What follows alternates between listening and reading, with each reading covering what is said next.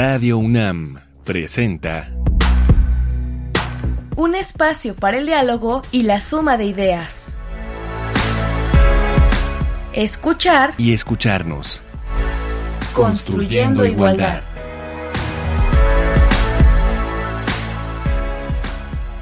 Bienvenidas, bienvenidos, bienvenides. Esto es escuchar y escucharnos. Qué bueno que nos escuchamos una semana más, qué bueno que continuamos construyendo igualdad. Hoy vamos a hablar sobre las personas trans y para ello tenemos a una invitada que ya tuvimos anteriormente en alguna de nuestras temporadas y que nos da muchísimo gusto escucharla de nuevo y tenerla en estos micrófonos de Radio UNAM. Ella es Chevon Guerrero. Chevon, bienvenida.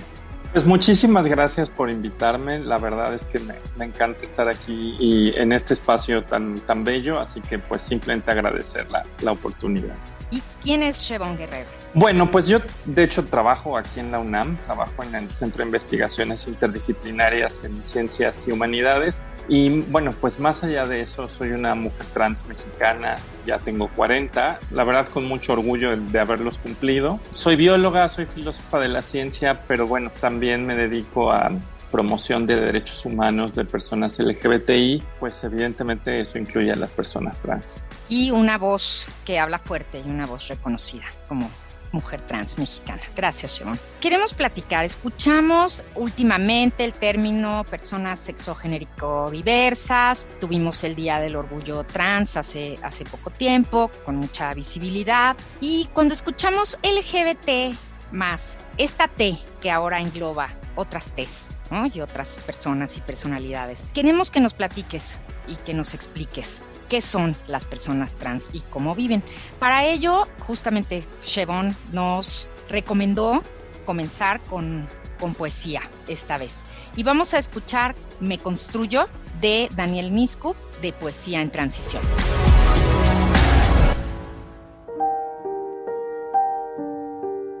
Me construyo, me construyo, lentamente me construyo, e inacabado camino hacia mi perfección. Me recorto los juicios de otros, me dejo crecer al sol. Renazco cada vez que miro mis ojos iluminados por mi propia luz.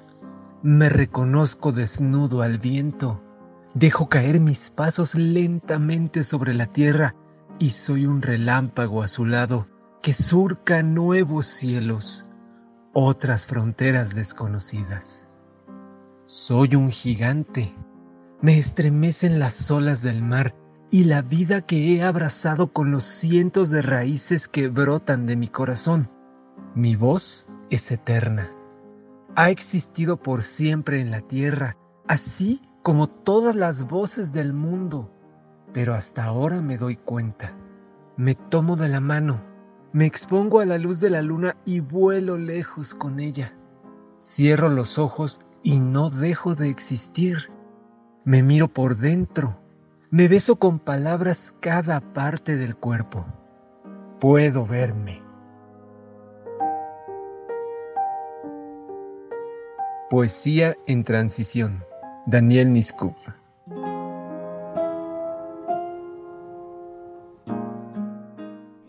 Esto fue Me Construyo y nos parece muy buena recomendación.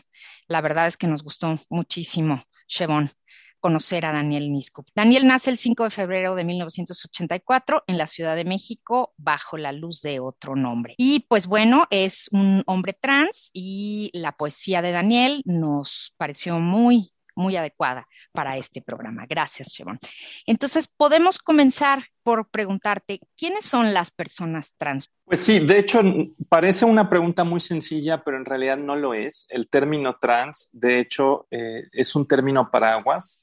Es decir, que engloba una serie de vivencias que no son homogéneas, y es, digamos, el resultado de reducir palabras, palabras más grandes, que quizás tienen una historia un poco más complicada, ¿no? La gente ubica palabras como transexual o transgénero, incluso travesti. Y en cierto sentido, las personas trans somos personas que antes éramos nombradas dentro de estas tres poblaciones, la población transexual, transgénero y travesti. La razón por la cual hoy se habla de personas trans simplemente es porque las vivencias en realidad no admiten fronteras tan claras, ¿no? Históricamente, por ejemplo, cuando hablabas de transexualidad era un término médico que incluso tiene cierta carga peyorativa de enfermedad o desórdenes mentales. Y las personas transexuales eran aquellas que se sometían a alguna clase de intervención hormonal o quirúrgica como parte de algo que era considerado terapéutico. A diferencia de eso, las personas transgénero, el término transgénero es un término que viene de, de los activismos en Estados Unidos, que justamente buscaban nombrar vivencias donde la gente se habitaba en un género que no era el asignado al nacer, pero que no lo hacía con procesos de medicalización. Y estos dos términos se solían oponer y se diferenciaban del término travesti, porque las personas travestis lo que modifican es su expresión de género, no necesariamente cómo se identifican. Y personas travestis las puedes tener por muchas razones, incluidas de hecho razones ocupacionales como en el drag o en el cabaret, que alguien se dedica al travestismo, pero simplemente es por una ocupación. ¿Qué pasó? Que esos tres términos, que si bien eh, implican vivencias que no son idénticas, eh, sí tienen continuidades, a pesar de que, repito, no son idénticas. Por ejemplo, las personas travestis no te van a pedir un reconocimiento legal de sus identidades. Las personas transexuales y transgénero sí. Pero, por ejemplo, en cuestiones de violencia, pues la verdad es que nadie te pregunta en qué te estás, ¿no? Nadie, te dice, oye, usted es transexual, transgénero, travesti. No, ahí, por ejemplo, hay una vivencia compartida, hay una vivencia común y a lo largo de la vida también a veces se transitaba en esas categorías, ¿no? Entonces, básicamente las personas trans hoy nos llamamos así porque hay una continuidad de experiencias, pero bueno, esas seríamos las personas trans. Existe la sensación de que el avance de los derechos de las personas trans constituye una amenaza. Bueno, primero decir que me parece muy triste que esto esté pasando. Desafortunadamente no es inédito en la historia. Eh, cuando empezó, por ejemplo, toda la discusión del matrimonio igualitario, pasó algo parecido, incluso cuando la visibilidad en general del colectivo LGBT aumentó, hubo respuestas de pánico diciendo que el reconocimiento, por ejemplo, del matrimonio igualitario iba a poner en jaque los derechos de los matrimonios, digamos, de familias nucleares heterosexuales tradicionales. Eso no pasó, pero lo que vemos es que el avance en los derechos de grupos estigmatizados y marginalizados a veces desencadena respuestas de pánico moral en la sociedad. Yo creo que desafortunadamente hay una cuestión que no se agota, pero que sí pasa por el tema del asco, por el tema del desprecio. La población trans está muy estigmatizada, nos asocian con lo sórdido, con lo abyecto, y no se dan cuenta que eso de hecho es el resultado de la exclusión, de la discriminación, de la pobreza, asocian sobre todo a las mujeres trans con estilos de vida que son calificados de maneras muy negativas, ¿no? Decadentes, pervertidas, nos, nos dicen muchas cosas, sin darse cuenta que en muchas ocasiones eso es producto de la pobreza, de la exclusión, de la falta de oportunidades laborales. Y yo creo que mucha gente se siente incómoda ante la idea de tener que compartir espacios e incluso identidades con las personas trans. De repente resulta incómodo cuando hay esta carga estigmatizante, el tener que compartir un espacio. Pero esto no es toda la historia, ¿no? Hay, hay preocupaciones en distintos sectores, gente que dice que, por ejemplo, el reconocimiento de las identidades trans puede eh, representar un problema, eh, sobre todo ahora que se busca hacer a través de trámites administrativos y no procesos médicos que son violentos, deshumanizantes, patologizantes, porque temen que eso le dé acceso sobre todo a hombres cisgénero heterosexuales que tienen conductas de violencia sexual y que entren espacios de mujeres y las violenten. Y lo que hemos dicho desde, la comunidad trans, pues son dos cosas muy sencillas. Uno, que los violentadores nunca han necesitado realmente de ninguna validación legal. De hecho, sería absurdo, sería una monserga tremenda, porque cambiar la personalidad jurídica en realidad es un proceso más complejo, ¿no? Igual el proceso de, de, ajuste del acta lleva un mes, pero todo, todo lo demás lleva mucho más tiempo. Entonces, creer que, que, alguien lo va a hacer simplemente para cometer violencia, pues no, no tiene sentido. Además, no hay ningún dato que apoye eso, pero sí hay datos que, por ejemplo, muestran, por ejemplo, en Puerto Rico, y recordarán esto porque Bad Bunny lo, lo hizo muy visible, estos pánicos morales de, que las mujeres trans somos un peligro en espacios de mujeres llevó a que asesinaran a una mujer trans puertorriqueña en situación de calle, de nombre Alexa, precisamente porque la vieron y la vieron pobre, la vieron sucia, y se generó una situación donde un grupo de hombres sale y la mata pensando que estaban pues asegurando un espacio, ¿no? Entonces, es muy triste lo que estamos viviendo. Yo sí quisiera también decir que, que, yo creo que hay que resistir la deshumanización que generan coyunturas como esta. Y lo digo por todas las partes involucradas, porque se cargan de afectos muy intensos, se cargan de, de emociones muy intensas y entonces empezamos a construir a la persona que tenemos enfrente como un enemigo y eso es muy peligroso, eso es muy deshumanizante. Pero bueno, para redondear simplemente esta idea, yo creo que se da esta sensación donde se percibe que hay una, una cuestión de amenaza, sobre todo por, por estas dos cuestiones, ¿no? El estigma y también la sensación de que le va a abrir la puerta a quizás no a mujeres trans, sino a personas que tienen otras intenciones. Y bueno, en espacios políticos que también hemos visto esta discusión, está toda la pregunta de cómo deben repartirse las cuotas. Y aquí quizás muchas preocupaciones hay de que eso haga retroceder los espacios que han sido ganados para las mujeres eh, cisgénero. Y yo pues simplemente diría, bueno, quizás la representación tendría que tratar de representar a todas las diversidades del Estado mexicano, este, no solo en un eje. Y yo sé que, que es muy amplio esto que, que te voy a preguntar y daría para una temporada entera, pero ¿cuáles son las violencias y discriminaciones que viven las personas trans? ¿Cómo puedes darnos un, un panorama?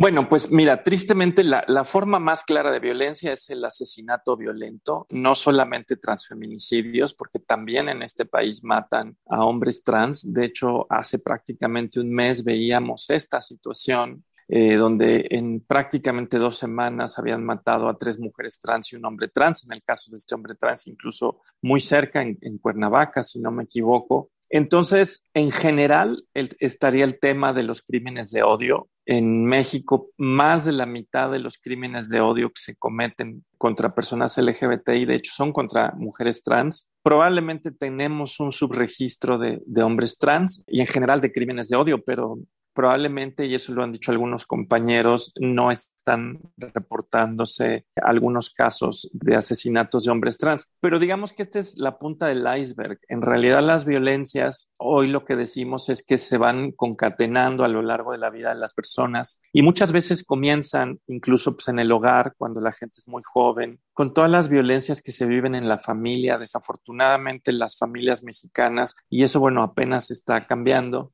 pero han tenido actitudes transfóbicas hacia, hacia sus familiares, hacia sus hijas, hijos, hijes. Y eso a veces termina con, con, que la gente termina en situación de calle porque vivir en su casa es inaguantable. También hemos visto que hay ocasiones donde se llevan a las hijas o hijos a, a las así llamadas, mal llamadas terapias reparativas, que son que de, de, hecho ahora son ilegales en creo que ocho estados. Sí. Y que de hecho son calificadas como tortura por la Organización Mundial de la Salud. Entonces, estas son, por ejemplo, violencias en el hogar, pero también hay violencias en la escuela, el, el acoso en general es muy alto a la población trans, el acoso laboral igual. Y esto genera una situación, por ejemplo, de pobreza, de falta de oportunidades laborales, que lleva a la pérdida de una serie de derechos, ¿no? Por ejemplo, el derecho a la salud. Es algo que no es fácil eh, acceder al derecho a la salud si tú no tienes, por ejemplo, un buen trabajo, si tú, por ejemplo, no tienes regularizados tus documentos y si además se viven violencias también en los espacios médicos, ¿no? Y quizás con esta idea quisiera concluir esta idea, porque me parece, esta intervención, perdón, me parece muy importante señalar que las violencias se dan en todos los espacios en donde una persona trans se mueve, pero por ejemplo en, en espacios médicos desafortunadamente siguen siendo muy comunes. Eh, quizás lo más común es la malgenerización, pero por ejemplo los hombres trans han señalado que viven violencia ginecológica y obstétrica muy fuerte, ¿no? Y a veces de eso no, no se habla. Pues llegamos al momento de la música en este programa. Vamos a escuchar hoy Queen of the Rodeo, la reina del rodeo, de Orville Peck. Orville Peck es un seudónimo que utiliza un artista que prefiere quedar como anónimo y es un músico de country que vive en Canadá. Es conocido por su tendencia a usar una máscara del llanero solitario con unos flecos muy largos que a veces peina. Vale la pena que, que si no le conocen, le busquen y él nunca ha mostrado su rostro. Es una recomendación que nos hizo justamente nuestra invitada de hoy, Chevon Guerrero. Vamos a escuchar Queen of the Rodeo, la reina del rodeo.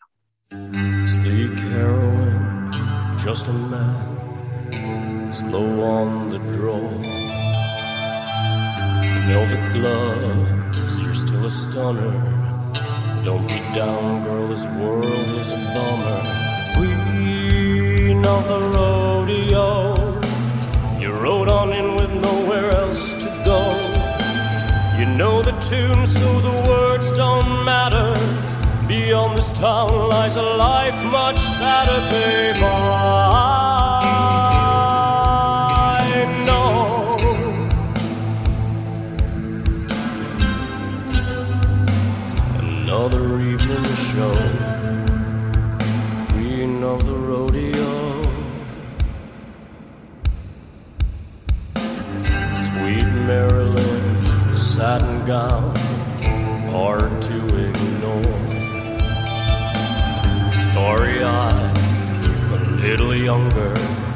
night is long, your days are numbered. Queen of the rodeo. You're ridden out with nowhere else to go. You know the tune, so the words don't matter. Beyond this town lies a life much sadder, babe. Ah.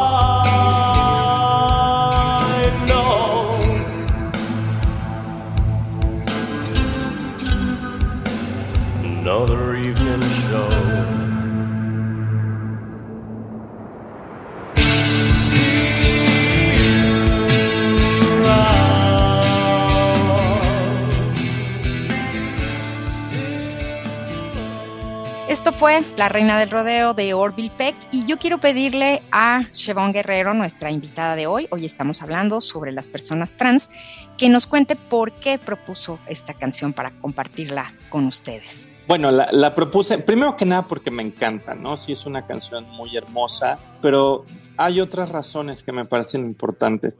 Una es que el country no es un género que normalmente nos imaginemos como teniendo voces LGBT. La verdad es que normalmente cuando pensamos en cantantes LGBT quizás nos los imaginamos dentro del pop, uh -huh. pero Orville es una excepción, lo cual creo que sí es digno de destacarse. Y además este video narra también historias que incluyen a mujeres trans y, y aparecen mujeres trans en el video. Por supuesto esto tampoco es, es común en el, en el country y yo creo que eso muestra una transformación de este género musical. Y bueno, la otra razón es que sí es una, una canción que, que llegó a mi vida en un momento muy hermoso. Entonces para mí tiene un significado muy especial. Este, justamente me la presentó mi, mi pareja y, y, bueno, pues por eso también me significa un montón. Muchas gracias por compartirla. Y bueno, pues continuamos. Estábamos hablando de las violencias y la discriminación. Entonces creo que nos faltó un poquito tocar la discriminación, Chevon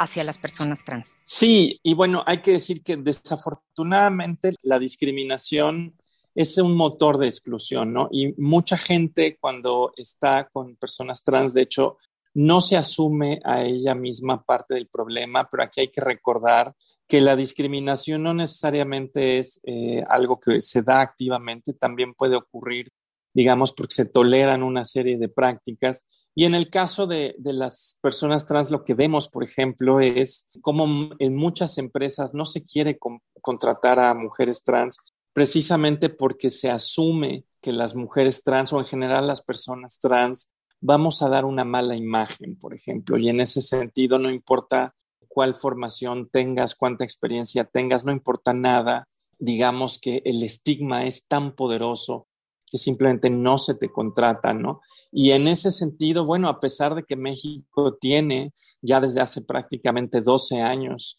eh, leyes nacionales en contra de la discriminación, pues esto sigue ocurriendo sigue ocurriendo en el trabajo, sigue ocurriendo eh, en las escuelas. Y bueno, pues de hecho comentar que justo ahora hay una propuesta que ha planteado la coalición mexicana LGBTTI, que retoma una idea que se desarrolló originalmente en Argentina, que es la idea del cupo laboral trans, que básicamente lo que busca es garantizar el acceso a trabajo de personas trans, porque por lo menos cuando estamos hablando de personas adultas, ese es el mayor problema, la falta de oportunidades laborales. Y tenemos que, que tocar este tema. ¿Qué entendemos por transfeminicidio? Y digo tenemos que tocar porque, por supuesto, nos gustaría no tener que, que hablarlo. pero es una realidad y hay que señalarlo. Bueno, primero decir que en estos tiempos raros que vivimos en este país hay gente que se pone a discutir sobre los términos. No solo pasa con el término transfeminicidio, pasa con el término feminicidio, donde la gente dice, pero es que son solamente homicidios. Y yo creo que a veces eso nos distrae de la discusión de fondo, ¿no? Con el término transfeminicidio incluso hay gente que se opone, dice, es que ustedes realmente no son mujeres, ¿no? Y nos perdemos en la discusión terminológica. El punto es, y eso lo sabemos, que la, las violencias tienen una estructura causal y que no es la misma en todos los casos. Y esa es una observación muy importante que no deberíamos de olvidar. No todas las violencias obedecen a la misma estructura causal. Por ejemplo, en el caso de las mujeres trans, muchas de las violencias que, que, recibimos como población, desde luego tienen que ver con un factor de misoginia cruzado con un factor de creer que llevamos de alguna manera vidas o incluso que tenemos sexualidades contra natura, ¿no? Entonces hay una intersección de estos dos mecanismos de, violencia y señalar que en el caso de México está, según algunos datos, que no están hechos por ningún gobierno ni, ni nada, están hechos por, por básicamente observatorios internacionales. México en números absolutos se considera el segundo país eh, en el mundo en, número de transfeminicidios, solamente después de Brasil. Y en general América Latina es la, región más letal del mundo para las personas LGBTI y, trans, lo cual pues no es, no es menor. Y en, en el caso de, de nuestra región, hay un indicador que se cita mucho que, también hay que tomar con cuidado porque son datos heurísticos, no son datos con, con una robustez estadística, que dice que la, básicamente que, que la mayoría de las mujeres trans asesinadas de manera violenta en México y en América Latina no tenían 35 años cumplidos. Y a veces esto se narra como si fuera una esperanza de vida, no lo es, en realidad es el, es un dato que dice no tenían 35 años, lo que está mostrando un perfil, un perfil muy claro, y es que las mujeres trans que son asesinadas de manera violenta son sobre todo mujeres jóvenes, la mayoría en los 20, algunas en los 30, prácticamente todas ellas racializadas, muchas de ellas migrantes y sobre todo con dos ocupaciones, estilismo y trabajo sexual. De hecho, en el informe de letra S de hace, si no me equivoco, de uno o dos años, las estilistas estaban incluso por encima de las trabajadoras sexuales. Yo creo que eso te revela que lo que tienen en común estas dos ocupaciones, desde luego, es que están básicamente, eh, en, las hacen mujeres jóvenes precarizadas, sin muchos, sin muchos derechos. Chevon, y creo que tenemos que, que cerrar este programa con esta pregunta y que nos quede para la reflexión. ¿Cómo garantizar una vida libre de violencia, que es derecho para todas las personas y para las personas trans, no solo desde lo institucional, sino también desde lo personal? ¿Qué hacer? ¿Cómo trabajar todos los días y cómo acompañar? Bueno, yo creo que justamente señalas los dos ejes que son importantes. A veces nos concentramos en, en, una serie de exigencias que le hacemos al Estado, por ejemplo, en el ámbito del reconocimiento de derechos humanos, o también cuando ya se han reconocido en la exigencia que se justicien. Porque ya te lo decía yo justamente hace unos minutos, México, por ejemplo, tiene un montón de leyes en contra de la discriminación o que reconocen una serie de derechos, pero sabemos que en el papel no se cumplen. En ese sentido, eh, y lo hemos señalado, la consolidación de los derechos humanos como un marco no solo legal, sino institucional es fundamental porque tienen de alguna manera un efecto que acota el alcance de las creencias transfóbicas y de las acciones transfóbicas. Allí donde tú tienes, por ejemplo, un marco institucional fuerte y sólido en términos de derechos humanos, los efectos corrosivos que pueden tener, por ejemplo, las prácticas de discriminación o los propios discursos de odio, están acotados precisamente por los marcos institucionales, pero no es suficiente con esto, ¿no? Y en el ámbito personal, justamente creo que es importante señalar que si tú cambias los derechos, pero no cambias las creencias de las personas, lo que termina pasando es que las leyes tienen un alcance muy limitado. Y ahí, más que apostar por estrategias punitivas, creo que hay que apostar por la empatía, por la humanización, de un colectivo que, ya te lo decía yo, ha sido mirado desde el estigma, desde el asco, desde la exclusión. Y que justamente lo que habría que hacer ahora es humanizar a las personas trans, que la gente, reconozca que simplemente somos personas con dignidad, con, derechos, con, historias complejas Y eso pasa por la educación, por supuesto, por la educación en las escuelas, en la familia, un cambio en la visibilidad quizá en los medios de comunicación y desde luego que las artes aquí tienen un papel muy importante, ¿no? Así como empezábamos con este poema de Daniel Nisku, creo que hay un grupo de, artistas trans, de poetas trans, por ejemplo, que justo han tratado de usar al arte como una manera de humanizar a las poblaciones trans, ¿no? Y creo que eso también es una manera de cambiar el tipo de afectos que la gente tiene en lo cotidiano hacia las personas trans. Comenzar por mirar a nuestro alrededor ¿no? y cambiar el comportamiento de quien así lo requiera. Y pues te agradecemos muchísimo, muchísimo, Chevon Guerrero, por habernos acompañado y por compartirnos todo esto. En este programa, por supuesto, pensamos que no somos enemigas, enemigos, enemigues, sino que somos personas y que sumamos entre todos en todos los sentidos y así tiene que ser en este país y en el mundo. Te agradecemos muchísimo. Ay, no, al contrario, un abrazo. Pues esto fue escuchar y escucharnos. Esperamos escucharnos la próxima semana. Ya saben, miércoles 10 de la mañana estamos construyendo igualdad. En la producción de este programa, Silvia Cruz Jiménez y Carmen Sumaya. Y aquí en los micrófonos, yo soy María Amalia Fernández.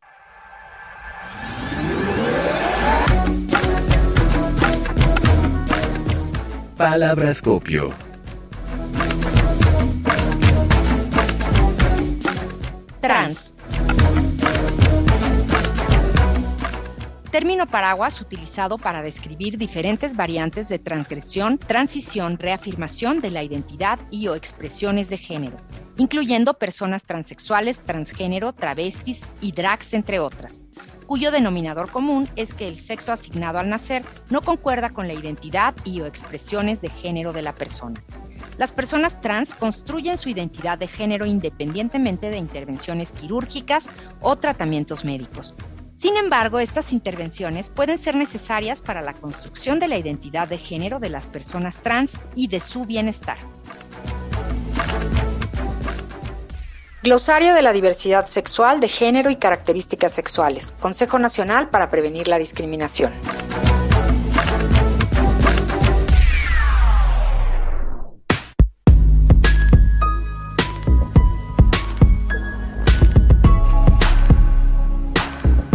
Radio UNAM presentó Escuchar y escucharnos. Construyendo Igualdad. Para entendernos, Todos todas y todes.